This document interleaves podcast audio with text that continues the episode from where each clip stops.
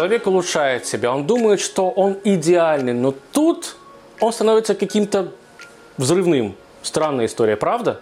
Ничего странного. Пойдемте, я вам расскажу, как это получается и как с этим бороться. Здравствуйте, дорогие друзья! Продолжаем говорить о чуве, раскаянии, самоулучшении. И сегодня мы поговорим про эмоции, которые называются серьезность и сдержанность. Казалось бы, к чему это? На самом деле все очень просто. И все это на поверхности. Представьте себе человека, который вступил на этот путь, и теперь все, что он делает, для него это достаточно серьезно. Для него это достаточно важно. И каждый шаг, который он совершает, это самый важный шаг в его жизни теперь. Он себя исправляет, он меняет, он ломает себя в конце концов. И если говорить про иудаизм, например, то люди, которые называются балчувы, да, люди, которые встали на этот путь, они относятся к своему иудаизму очень даже серьезно. Поверьте мне, я таким был, и я вижу таких людей вокруг себя до сих пор очень часто. О чем я говорю? Что м, любая мелочь, которая бы, казалось бы, на самом деле может быть и мелочь, ее можно было бы опустить. И даже не задумываться о ней, это не мелочь в данный момент. Мы настолько все преувеличиваем, настолько работает гипербола в этот момент, что все для нас важно. Есть очень важные вещи, есть менее важные вещи, но неважных вещей не бывает.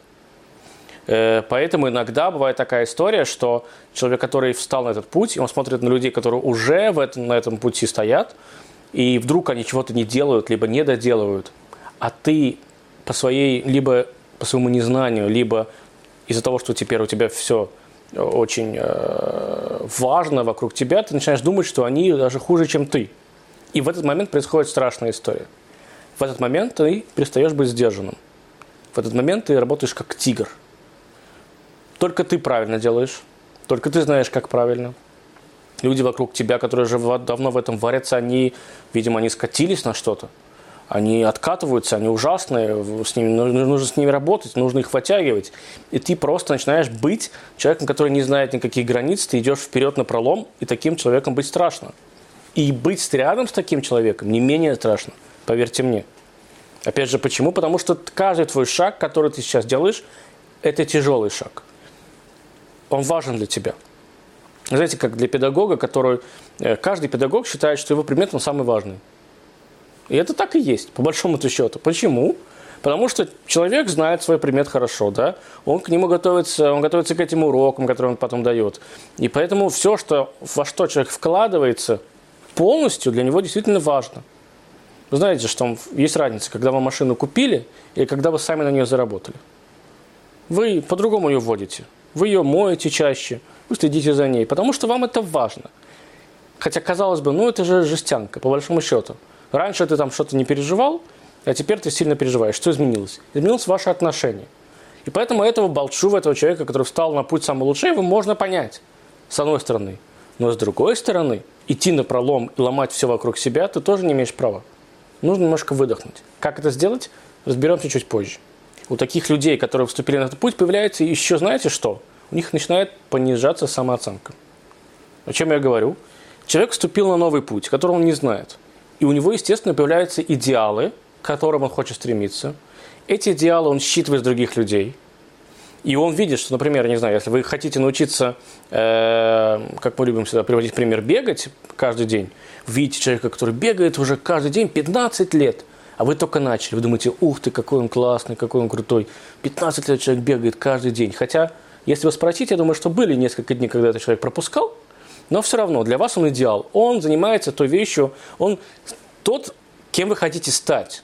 А вы сейчас не тот самый человек. И поэтому ваша самооценка иногда может просто падать.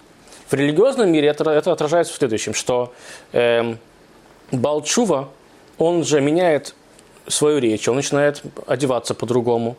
И он знает, что он еще не так красиво разговаривает, он не настолько умеет не пользоваться э, нецензурной лексикой. То есть у него, он понимает, что как бы, ну где я? Он, знаете, как, он похож на младенца, который только что начинает вообще в принципе появляться. Потому что по большому счету так и есть. Вы делаете себе абсолютно нового человека. И поэтому могут появиться какие-то заниженные, какая-то заниженная самооценка. Представьте себе, что происходит с таким человеком. То есть, с одной стороны, есть ярое вот это ощущение, что э, ты знаешь, и все, что ты делаешь, для тебя это правильно, а те, кто так не делают, они э, никчемные, а есть люди, которые так делают, но ты по сравнению с ними вообще никто. Что получается? Что вы начинаете просто переть, как я уже сказал, на стенку, да, вы не видите никого, ничего, и преграда для вас это не преграда, а потом рано или поздно это наступает. И вот когда наступает момент, когда вы останавливаетесь, вы понимаете, как мы уже сказали до этого, у вас появляется кризис веры, кризис, не знаю, веры самого себя. Вот так это и появляется, дорогие мои друзья. Вот так это происходит. Сначала это очень-очень-очень все важно. Это гипер, вы гиперактивны, для вас все гипер важно, а потом, оп, и стоп. Другими словами, в этот момент у вас начинается апатия. Когда у вас начинается апатия, вы даже не то, что начинаете скатываться. Это называется медленная религиозная смерть, либо медленная смерть развития. То есть, когда вы растете, растете, у вас все гиперактивно, гиперважно, и потом появляется апатия, и все, вы начинаете угасать. И иногда эта апатия может привести к следующей истории, что вы, в принципе, потом не знаете, что для вас важнее, а что, вас, а что для вас более второстепенно в данный момент. В религиозной жизни это очень часто проявляется на внешности. Бывает, что люди начинают понимать, что мне очень важна борода, мне очень важна шляпа, я буду ходить в этой шляпе везде, и под жарким солнцем, и, и зимой, и летом, но там типа, например, посвятить себя, э, не знаю, полчаса или 40 минут молитве, для него это тяжело. Зато он всегда ходит в шляпе. Потому что так ходят религиозные евреи. В обычной жизни это может выражаться по-другому, что для меня теперь принципиально, я не знаю, э, одеваться красиво, выглаженные да, рубашки, быть вовремя в офисе – но что вы будете делать в этом офисе? То есть вы вовремя в него приходите, вовремя э, из него выходите, с 10 до 5 вы э, находитесь в офисе, но работаете ли вы в этом офисе на 100, на 100 или 200 процентов? Это другой вопрос. Но в данный момент вам кажется, что более важно это быть вовремя и уйти вовремя. А что я там делаю? Ну, я же в офисе по факту. Начальник мне платит зарплату за то, что я в офисе работаю. Ну, я и работаю. Вы же там, в конце концов, не просто сидите, да, 7 часов. И что-то же вы сделали. И вы действительно в это верите. Ваша апатия привела к тому, что вы теперь просто теряете, у вас меняется э, вот эта шкала ценностей. Вы не знаете, что правильно, а что, э, важ, что неправильно, что важнее, что второстепеннее. И потом, когда вы возгрузите на себя вот это огромное количество мелочей, там, не знаю, это видно в, в каких-то обрядах, в стараниях что-то сделать, то есть вы действительно просто забываете про что-то глобальное, более важное, но у вас столько много мелочей, что вы рано или поздно перестаете, знаете, говорят по-русски, вывозить. И вы не вывозите все это. А если вы все это не вывозите, у вас появляется мысль, что это вообще ни к чему не надо. Этот проект не для вас. Уж слишком много мелочей, которые мне не получается исполнить. Но они же не главные, они поэтому называются мелочи. Но ваша э, оценка ценности, она уже сбилась. Почему? Потому что до этого вы выперли как паровоз – а теперь дрова все выгорели, и вы еле-еле катитесь, но никак не можете докатиться до конечной остановки. И из этого может появиться другая крайность, что из веры, точнее даже не так, дорогие друзья, а неверие в Бога, из неверия ни во что, в вере в Бога, вы начинаете верить во все. Что бы вам ни сказали, это правда. Что бы вам не, не сказали, это тоже правда. Вы начинаете вы перестаете задавать вопросы, как мы говорили на предыдущем с вами, на предыдущей встрече. Вы начинаете хвататься за все и вся. И опять же вы можете не вывозить. Но здесь у вас есть разница. Вы не хватаетесь не только лишь за мелочь, вы хватаетесь за все, все, все, все, все. И люди, которые что-то вам говорят, ваш мозг наполняется знаниями по полной.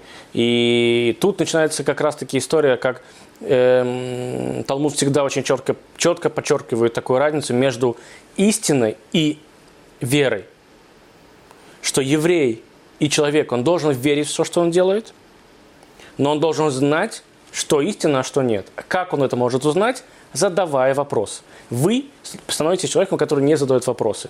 Вы начинаете бегать, знаете, как молекула, которую вот открыли, э, или там пылесос, знаете, который э, сам все всасывает всю пыль, вот этот электрический автоматический пылесос. Если же убрать все углы, он же будет вот так вот кататься по всем углам. Бесконечно бесцельно. Это то же самое происходит с вами в этот момент. Нет никакой цели. Вы понимаете, что все нужно в себя вместить, и ничего вы не вмещаете, потому что все вместить невозможно. Теперь есть другой момент. До этого мы с вами говорили, когда мы все преувеличиваем. А теперь помните, мы сказали, что иногда мы ставим перед собой ценности, либо примеры людей, и нам кажется, что мы с вами ну, никчемные. Это тоже страшная история. В чем здесь боязнь. С одной стороны, это может нам э, помочь, потому что если мы сядем спокойно и обдумаем и поймем, что все люди разные, что не каждый может достигнуть э, вершины, не каждому дано подняться на гору, э, на гору Арарат. Ну, не каждый это делает. Не каждому дано, в конце концов, не знаю, там, стать э, политиком, не каждому дано стать суперзвездой, да. Обычный музыкант тоже может э, иметь славу в своем маленьком городке. Все люди разные, у всех разная судьба. И вы, да, действительно, может быть, не будете до конца тем идеалом человека, на которого вы, вы равняетесь. И это нормально. Если вы это осознаете, обдумаете, не знаю, выпишите на своей на бумаге, сядете за стол, то вам это только поможет. Но если вы будете думать, что есть только один идеал, и не быть им, это значит лучше не быть никем, все, пиши пропало, то, что называется. Но это же неправильно. И на самом-то деле, если честно, легко так подумать, потому что эм, вас могут сбивать ваше окружение, в конце концов, даже дом. Когда вы приходите домой, и у вас есть муж, либо жена, дети, эм, бытовуха, то, что называется, с ней нужно быть очень гибким человеком. И плюс ко всему, у вас еще есть низкие какие-то свои вот эти соображения по поводу самого себя – да, если вы себя в чем-то ненавидите, в чем-то осуждаете, тут вы приходите домой, вам там еще, не знаю, э, жена говорит, ты еще маленькую зарплату приносишь, ну все, это вообще конец. Человек там пытается бороться с самим собой, а он еще мало зарабатывает. А может быть, я пытаюсь много зарабатывать, но пока я еще не достиг этого. Да, либо там, ну, все что угодно может быть. Или вы приходите домой, а ребенок говорит, папа, я снова принес тройку. Я снова не могу сдать сессию. Да вы плюете на все эти ваши э, соображения по поводу того, как мне вырасти самого себя. Я, я ребенка не могу вырастить. Что уж я говорю про свои эмоциональные качества. Поэтому я еще раз говорю, это нормальная вещь, это случается, это логично. Да, оставьте пока свои эмоциональные качества, да, займитесь своим ребенком, да, поп попробуйте устроиться на работу решить эту проблему, но вернитесь к себе и помните, что не все могут быть на одной, э, на одной э, линейке. Не, нельзя быть всем идеальными. У каждого, даже у того идеального человека, на которого вы равняетесь, есть свои проблемы. Просто он об этом не говорит. Тот человек, который 15 лет бегает каждый день, я еще раз говорю, в любом случае, 100% у него были дни, когда он вставал и не бегал. Но для вас глобально это не проблема, потому что у вас глобально есть 15 лет. Для вас нету там этих, не знаю, 150 дней. Другими словами, Конечно же, когда перед нами встают такие две проблемы, что мы прям как паровоз, а потом еще наша заниженная самооценка, в идеале, конечно, нужно найти какого-то учителя, либо человека, который сможет вас выровнять в этой истории. Но если такого человека найти не удается, что бывает часто, к сожалению, нужно попытаться заставить себя сесть за стол, взять ручку, взять листочек бумажки и прописать систему ценностей. Все очень просто, да, дорогие друзья. Система ценностей – Система э, то, что для вас принципиально важно. То, что, в принципе, вы можете обогнуть аккуратненько, без этого обойтись. Да, потому что, еще раз говорю, вы в данный момент начинаете улучшать себя. Но люди, которые вокруг вас живут, не должны от этого страдать. Никто не виноват в том, что сейчас вы решили поменять свою жизнь. Если вы хотите улучшить себя, так делайте это безболезненно. Во-первых, для себя самого – во-вторых, для окружающих, которые живут с вами, для мужа, для жены, для детей, для, для сотрудников на работе, для, для, для любого человека.